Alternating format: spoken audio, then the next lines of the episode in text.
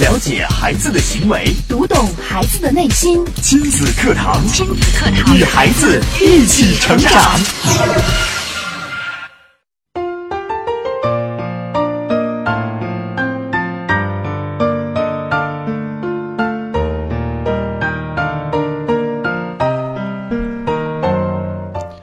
听亲子课堂，做智慧父母。欢迎收听以心理学为基础的专业亲子教育节目《亲子课堂》，我是主持人袁明阳，我是主持人潇潇。亲子课堂今日关注：怎样和亲子课堂同成长？主讲嘉宾：亲子课堂创始人、亲子教育专家陆岩老师。欢迎关注收听。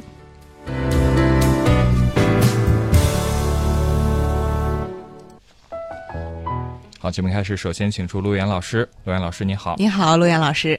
潇潇好，明阳好，亲子课堂的各位亲粉，我们亲爱的亲粉们，大家好。嗯，亲子课堂开播至今呢，得到了广大听友的喜爱。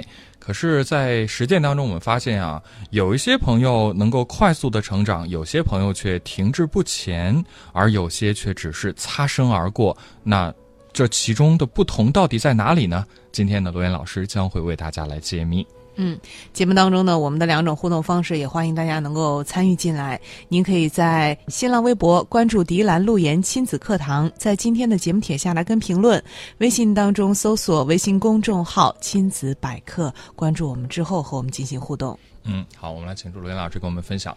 嗯，我觉得大家可能都有一份感受啊，就是在我们亲子课堂的这档节目当中。运行的过程当中，其实我们不断的在影响很多的人。我经常会遇到，比方说遇到一个新朋友，或者在呃平时工作的时候，或者说交友的时候，会说：“哎，我听过亲子课堂，嗯，啊，我知道迪兰路言，嗯，我我听过袁明阳的节目，啊，我知道哪个专家说的头头是道。但是呢，好多朋友可能听一听就走了。”也有一些朋友呢，听了很感兴趣，嗯，但是呢，听了一段时间呢，也走掉了。还有一些朋友执着在听，但是呢，有一个分化，有些人变了，有些人越来越好了，可有些人呢，越来越糟心了。对，啊，就觉得为什么啊？为什么我们大家都在听，我们大家都在学，我们都觉得很好，为什么改变不了？今天我想和大家一块儿来探讨一下这个事情，就是有关于成长的。这个很多的一些呃，这个宗教里边啊，讲究一个机缘巧合啊。嗯，其实呢，我们生活当中也是这样。那么这个机缘从哪里来呢？缘分从哪里来呢？其实有人说说从你的根性当中来，就是本来都已经设计好了。你比方说，在某年某月某日，你将有一个什么样的姻缘；某年某月某日，你将有一个什么样的变化。说说明什么呢？嗯。是就像一条河啊，流到这儿，恰巧呢，你那儿有一个小小的水沟，然后冲破了之后，是不是就把这个水水沟填满了？嗯，如果你原来就没有这个水沟的话，这条河会继续的肆意的往外去蔓延。那么，这个小小的水沟是什么呢？我们今天，嗯，一块儿来探讨。抛开这个话题，我想，所有的朋友，每一个家长。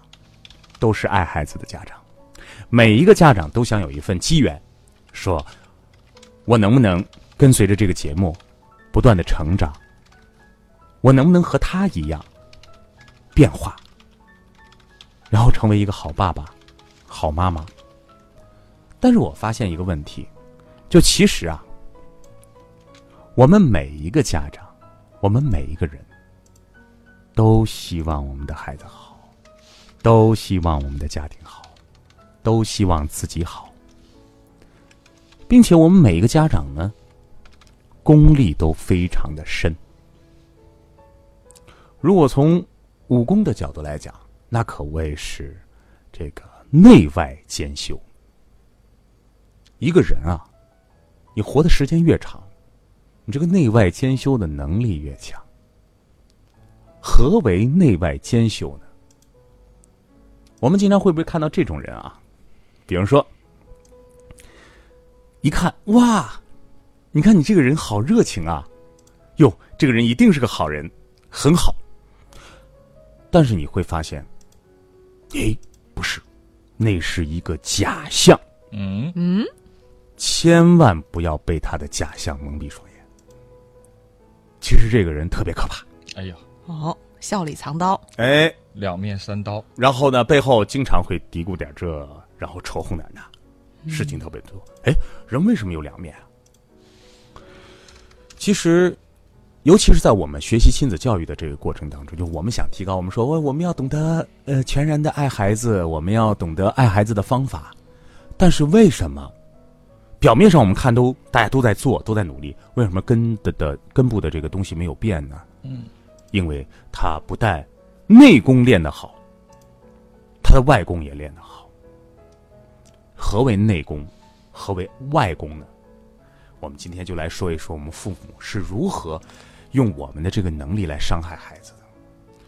据我发现啊，其实对于孩子来讲，表面的一些行为、表面的一些教育的方式，并不是影响孩子终身的问题。嗯，那倒反倒是给孩子的一个外衣。但真正伤害孩子的每一个家长，尤其是家长改变不了的那个东西是什么呢？是你的内功。其实我们孩子受到的伤都是什么伤？全是内伤。内伤，内伤啊，伤痕累累。在这儿呢，我要举一个例子啊，这个是我身边的一个朋友啊，说说他的例子，大家听听什么叫内伤啊。这个朋友呢，现在是一个乐天派啊，状态非常的好，那可以说是我们的一个开心果。但是呢，他有的时候呢，还会表现出来一些这个小时候父母对他的影响。先说他小时候发生的一件小事啊，我们从一个小事来说说父母是如何内外兼修的啊。孩子考了一个很差的成绩，就是预期应该考九十多分呢，但是呢，这个孩子只考了七十多分。哦，然后呢，怀着一颗忐忑的心，拿着卷子回家。进门的时候还自己强身健体，就说：“哎，这回去肯定是一顿啐吧，一顿骂，一顿打吧。我已经准备好了，爸爸，你来吧。”嗯，可是呢，一回家，爸爸是一个知识分子，嗯，哎，特别会讲理，并且呢是一个知识分子家庭嘛。他说：“孩子，哎，就说爸爸，呃，说你今天考多少分啊？啊，考考七十多分，七十三分。嗯，孩子，咱们是一个知识分子家庭，咱家呀就不兴打人啊，我们都是讲道理，你知道吧？孩子，这次没考好没事儿，我们只要努力啊，你知道吧？只要让爸爸看到你的这个努力，哎，我我就高兴，啊，继续努力啊，没事儿啊，孩子，哎，我们都懂得教育啊，好睡吧。咦，孩子一看，哟，不一样啊，今天啊，然后孩子怀着忐忑的心就睡觉了。嗯，睡觉这个事儿就放松下来，一个孩子事情该过去就过去了嘛。然后第二天太阳升起，他迷迷瞪瞪的刚从床上起来，嗯啊，刚从他的卧室出来，他爸就出来了。你怎么回事？被子都没叠，我说过你多少遍了，你其他我都可以容忍，你就这个啊啪啪啪啪，咣咣咣。你说你要发生就在昨晚发生呗，为什么你憋了一晚上啊？憋了一晚上，跑到这个时间发生了。好，大家说这是一个内伤还是一个外伤？你们觉得是一个内伤还是一个外伤？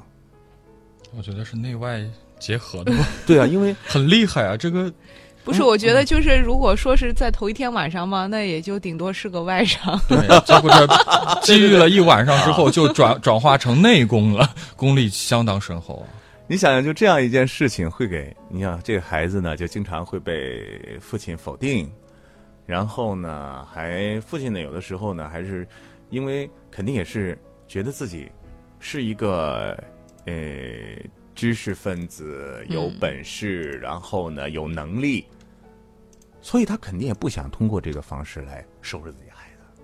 嗯，但是呢，内内功告诉他，他又忍不住，他忍不住。那导致这个孩子将来长大之后是是是什么状态呢？有的时候就会在遇到问题的时候就会胆怯，嗯然后呢，在呃处理事情的时候呢就会退缩，啊，嗯。那么这是一个小小的例子，我们来想一想啊。其实呢，我想这个父亲呢，肯定也是希望这个孩子是越来越好的。可是你按耐不住的那一个内伤，就是内在那个部分，对孩子的影响是挺大的。那么这部分影响是在哪个部分呢？其实就是在我们潜意识的部分。嗯父母所练就的那个潜意识的内功，会不断的传递到孩子那个潜意识的内功里边，就这么简单。所以我说啊，我们的很多的父母啊，为什么在收听亲子过课堂的过程当中啊，发现好像没有提高呢？因为你只顾着修炼外功了，你忘记修炼你的内功。嗯每一个孩子都是向好的，每一个孩子都是希望生活越来越好，希望自己学习好，希望有更多的人欣赏自己。但为什么人和人之间在成长的时候又显出了那些许的不同呢？你们觉得有什么不同？并且这些不同是通过什么样的层面来表现出来的呢？今天我打开很多很多家长伤害孩子内功的一些潜意识的部分，来告诉给大家。比方说，如果一个家长对待世界是焦虑的，是一种焦虑的状态，那么他在教育孩子的过程当中会怎么样？你们觉得会把这种焦虑传递给孩子。怎么个传递法呢？比方说，生活当中会有很多这样情景啊，孩子，这个不能碰啊，嗯嗯，这个不能碰，哎呀，太脏了！我跟你说，一吃那就细菌都进到肚子里了，明天你可能就死了呀。哎呀，好恐怖！哦，这种啊，然后呢，孩子每天每天都会告诉孩告诉孩子呀，我跟你说，今天天气又降了三度啊，赶快赶快，你那个把那个裤子再换的厚一点，记着出去戴上手套啊。然后快上学了，我跟你说，孩子，你那个，你一定要注意啊，现在路上都有坏人，你走路的时候你一定要看着点，别人要问你应该怎么说，啊，对对对，你不能告诉爸爸妈妈信息啊！你知道外面有很多孩子，你赶快抓紧时间进去啊！我又听到一个新闻，这个新闻就是又把一个孩子又给弄走了。看，一个焦虑的妈妈，在生活当中，她会在不知觉的不不知不觉的过程当中，把自己的潜意识变成一种行为，怎么样？嗯就感觉就伤害了孩子的那这个，恐吓。对吧？其实他不是，他是真的、嗯真的害怕。嗯，他可能还觉得自己做的没错呀，就是外面确实有很多很多的危险因素存在，嗯，这个一定得让孩子知道啊。这是他自我保护啊。对对，还有遇到应激反应的时候，比方说，一个妈妈看见地上有一只大大的天牛，潇潇你会怎么做？有有一只什么什么？天牛、水牛，天牛，不，那个东西还好看是吧？找一个不好看的、很恶心的，就是很嗯很癞蛤蟆，癞蛤蟆一般见不着是吧？呃，壁虎，壁虎也能接受是吧？是个益虫。还有什么昆虫大家不好接受的？好，蜘蛛，蜘蛛，蜘蛛。嗯，比较大的一个蜘大蛛。型的蜘蛛。哎，呦，大大型蜘蛛。咱也见不到。啊，就是一个虫子吧，嗯。一颗奇怪的哦，这个多角虫啊，就蜈蚣，蜈蚣，蜈蚣，你会怎么办？现在你和你的孩子在一起嗯，就是就走过去就好了。啊，那孩子如果比如说他突然发现这个东西，他很好奇，他想要去接近他的话，不行，嗯嗯嗯嗯，你会首先就是就是我想应该会告诉他这个东西。你害怕虫子吗？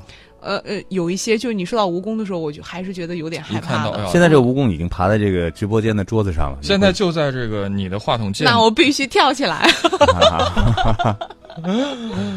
呃，我见过一些孩子啊，他的反应到什么程度呢？嗯。一个蚊子嗯，一下就把孩子吓哭了，蚊子，蚊子？蚊子。吓哭了。真的是蚊子。啊！那是是因为孩子天生就害怕这些东西吗？他们的内心很很脆弱吗？你知道吗？一个孩子的天生是什么都不怕的，什么都不怕。对，嗯除非他被吓了，他才怕。比方说蜈蚣，嗯如果蜈蚣从他的手上爬过，他会把蜈蚣当做玩具；哦，哦，如果蝎子不没有那根那根针，他可能会和蝎子成为朋友。哎呀，嗯但有一天，可能蝎子会蛰他一下，他说这个东西不能玩。嗯蜈蚣可能呃那个毒他一下，他可能觉得这个东西不能玩。嗯我们都听过 T P 的故事吧嗯，？T P 是他的父母，这个小姑娘的父母都是野生动物的研究学者，对，所以他们对野生动物都是非常开放式的。很亲近。那么他可以和狮子和蟒蛇这些在一起，为什么？因为他从小没有对这个东西的芥蒂。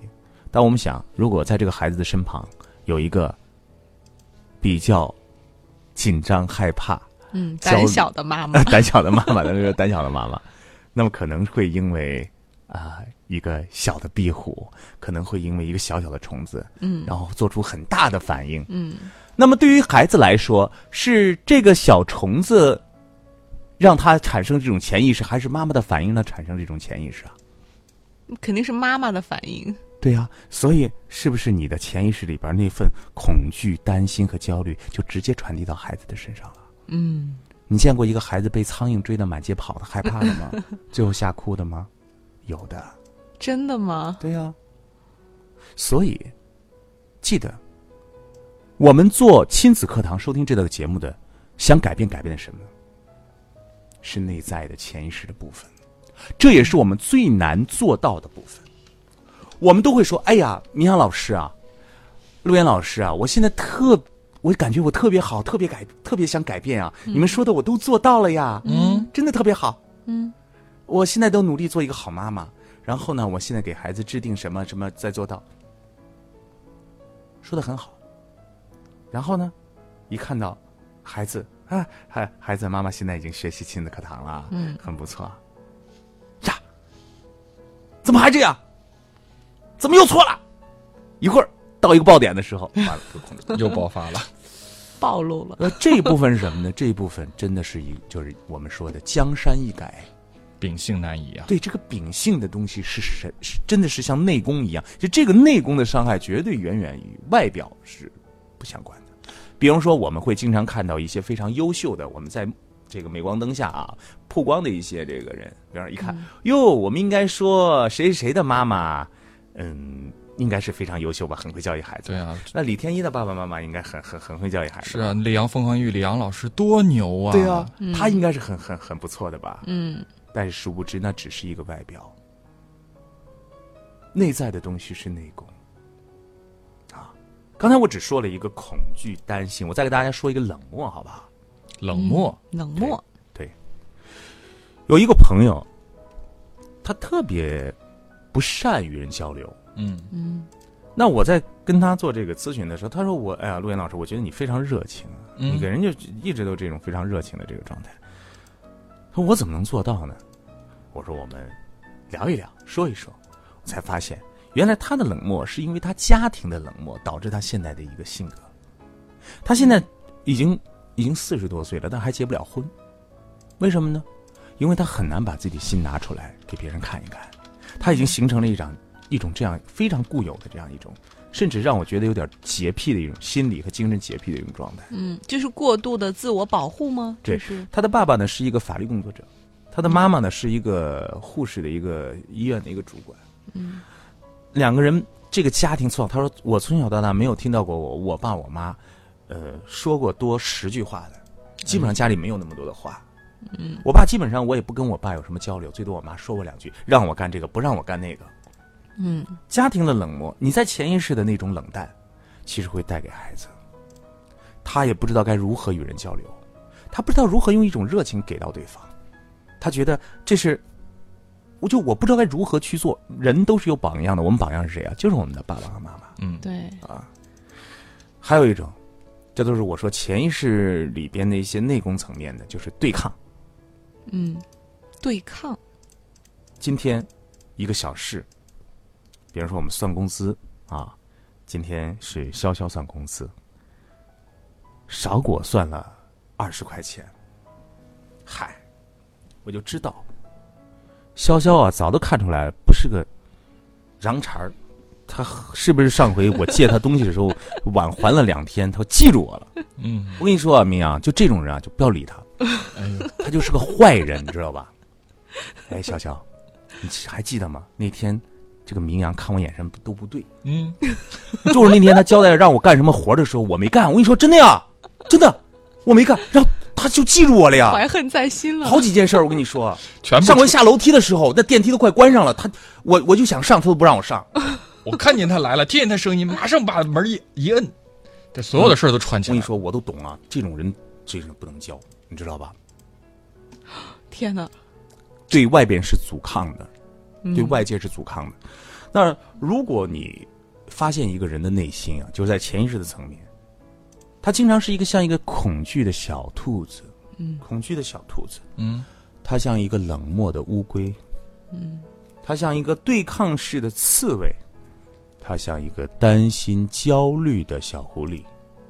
那这样的人，还真的是要远离他。你可能帮得了他的外功，你帮不了他的内功。嗯，内功从谁来改变？嗯，自己来改变，从内来改变。那有人说了，罗燕老师，那我怎么知道我内在的那个部分是什么样的呢？因为人最难知道的是自己，外边大家都可以做的天花乱坠，你可以把声音修饰的很完美、很柔美，你可以告诉大家我很懂，我很懂教育孩子，我很爱我的孩子哟，啊、我是我是一个温柔的爸爸，我是一个和蔼可亲的爸爸。但不知道你的底层那一面出来的时候会有多吓人，并且这一面谁知道？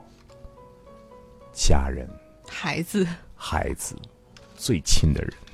你越是在曝光在这个大众面前的时候，你可能越是注重自己的形嗯，象。伪装的很好。对，其实每个人，我刚才说内外兼修是什么呢？就是你的外壳伪装的非常好，可是你的内心的那个可怜的小动物让别人觉得可怜。但可怜之人必有可恨之处，可恨之处必有可怜之处啊！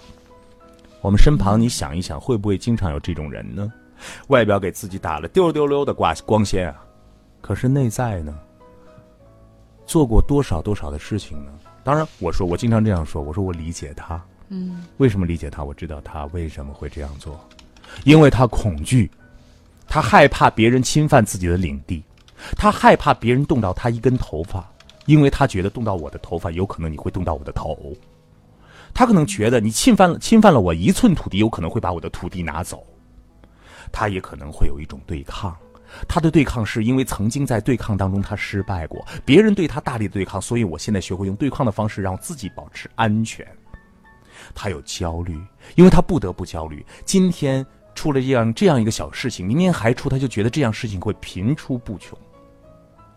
这些的作怪都是内心的作怪。你会发现，当一个人不是一个完整的，当一个人觉得自己不是一个安全的人，那么这些东西都会出来。那么当自己觉得不是一个安全的人都会出来的时候，你的内功呢就会伤害别人。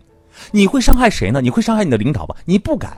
因为你的显性，你的外功很厉害，你会你会包装自己啊，你会给自己打扮呢、你会让很懂得这个接人待物啊。因为他知道他伤害到了，就是他无法伤害的人的时候，反倒会被更大的伤害，所以他会保护自己，但是他又会把这种力量去伤害到自己能伤害的人。对呀、并且这种伤害一定是在，就是最近的人身上，嗯，最肆无忌惮的人身上，那就是家人、嗯孩子呗。尤其是孩子。所以说，内功伤人的力量太大了，就是我们的潜意识会直接，你看，一个焦虑的妈妈带出来一个焦虑的孩子，一个对抗的妈妈带出来一个对抗的孩子，一个冷漠的爸爸带出来一个冷漠的孩子，就是这样，这就是模板。好，那大家肯定想听到这儿了，我一定要想听一听，我到底是个什么样的人？有这份心已经很不错了。嗯，因为很多人是自欺欺人。我说人活着总是自欺欺人，就是，哎呦，我觉得很不错呀。嗯挺好的。其实我有时候嗯有很多时候我也在扪心自问，我到底一个是是一个什么样的人？我在哪个方面我的潜意识里边是有一些不对的地方？我觉得你可以有通过两个方式去看。哦，第一个叫看相，看相，对你指的是路边的 算卦先生吗？这个看相怎么看相呢？嗯，什么叫看相？就是通过现象去看自己。哦，通过外境去看内境。嗯那么你的外境是谁？你看一看，两边上和下，嗯看一看你的孩子，看一看你的父母，父母，嗯你看看你的父母身上有什么样？就刚才我说的那个部分，潜意识里边的恐惧、冷漠、对抗、焦虑。你再看一看孩子身上有没有这种恐惧、冷漠、对抗、焦虑。如果有，写下来，你也有，你说我也有，嗯我一定会有的。那么，如果我没有，或者说我怎么样让它能够慢慢的变少？我从我开始，我来满足我的这份需求，并且满足我上下的需求。因为，因为你觉悟嘛，你觉醒，你已经造成孩子的伤害了，父母不知道，那父母给你了，你再去往下传嘛，对吧？那如果你对照都对照不出来，如果你对照不出来，我再跟你说第二种方法，就有一个非常好的验证，我觉得非常好的验证，就是想一想你身边的亲人，想一想你的朋友，他们是愿意靠近你的，还是喜欢远离你？你的家人是不是经常会远离你？你的朋友是不是会经常远离你？有些朋友可能会说了：“不是啊，我的朋友都可喜欢我呀。”但是我想问问，你这个朋友跟你认识有多长时间了？嗯朋友有时候不能验证，你知道吗？在人际交往当中有一句这样的话，叫做“玩长玩短不玩长”，就是你不能跟他时间认识的时间太长了，嗯短时间你都觉得哎呀这个人太好了，但是你给他时间长了才发现这个人的真正的一个缺面貌。点的部分，嗯。面貌。嗯。啊，不仅仅是一个缺点，就是嗯他是很难和你相处的，你要远离他，因为有一种人会让我们觉得不能靠近。哦，靠近会受到伤害啊，他会指责，会抱怨，会对抗，会恐惧，会对你冷漠。所以，一个验证最好的方法就是你身边最亲的亲人、最好的朋友，嗯对你是一种远离的状态，还是想和你靠近？咱们就不说朋友，咱们只说家人。嗯老公愿意不愿意靠近你？老婆愿意不愿意靠近你？孩子愿意不愿意靠近你？孩子愿意不愿意跟你交流？这是一个非常好的验证。但是很多时候，我们的家长还会执迷不悔在哪一点呢？嗯你想，一个三岁的孩子，一个五五岁的孩子，会不会远离自己的妈妈？不会，你这个妈妈再怎么样，她都不会。对，这是孩子天生的，所以你哪怕是刀，孩子也会扑上去；哪怕肉流血了，他也会要你，因为你是他的唯一。所以这是我们孩子的可怜之处。我就说，所有的妈妈们，你们都觉醒吧，不要拿你的内功在不断的伤害孩子，因为什么？孩子不可能再选择第二个妈妈，你是他这个世界上唯一的人。那么你是这个世界上唯一的人，你就要想一想自己的内在有没有给孩子内功上的一个影响，不要让孩子再受伤，尤其是不要让我们的孩子再去受内伤。嗯我们天天在听节目，今天我说的是如何和亲子课堂共同的成长，共同的成长，不只是外在的成长，不只是我们每天说的我们要呃怎么样对待孩子呀，然后我们掌握什么样的方法呢？还要从内在里边，我们想一想，我们有没有伤害过我们的孩子，然后我们怎么来检验呢？刚才我说了，看看身边的人是靠近你还是远离你。如果一个孩子慢慢慢慢都远离你，都不想跟你说话，如果家人也不想理你，你想想是你的原因还是别人的原因？想想在你的朋友当中，你是一个受到大家欢迎的人，都往你这儿聚群的人，还是你觉得哎呀，我才不想理他们，反正他们不也不想理我，我就这样，我就是这么孤傲。好，考虑考虑自己的位置。那么通过这样的一个验证，我想说什么呢？就是想伴随亲子课堂不断成长的那些朋友，大家有没有发现一个共同的特点？嗯就是每次我们亲子课堂所做的活动，大家都全情的参与，因为只有在我们共同参与的一个活动当中，你才能够见识，并且你才能够慢慢慢慢的把你的内功练好。因为在互亲子互动的过程当中，总会出现这样那样的问题。哎，在我们这个大环境里边，你你会发现它是相互要要关照、要影影响的。嗯如果在家你可能忍不住你往屁股上打了一巴掌，那么在我们跑跑马拉松的现场，我想你不会这样做吧？就是如果孩子突然失控了，在家里边你可能是肆无忌惮的，马上就把你的那个秉性显露出来了。对，但是如果就在陆岩老师旁边，孩子突然又开始撒泼了，你想想看，那得忍住。那一想陆岩老师在节目里讲的，那我真是得忍一忍。嗯嗯，有什么账回家再算。好了，我想是想要和我们亲子课堂共同成长的，一定要内外兼修，看一看我们的内心的本质。好，今天节目就是这样，感谢大家的关注收听，明天的同一时间，亲子堂和您不见不散。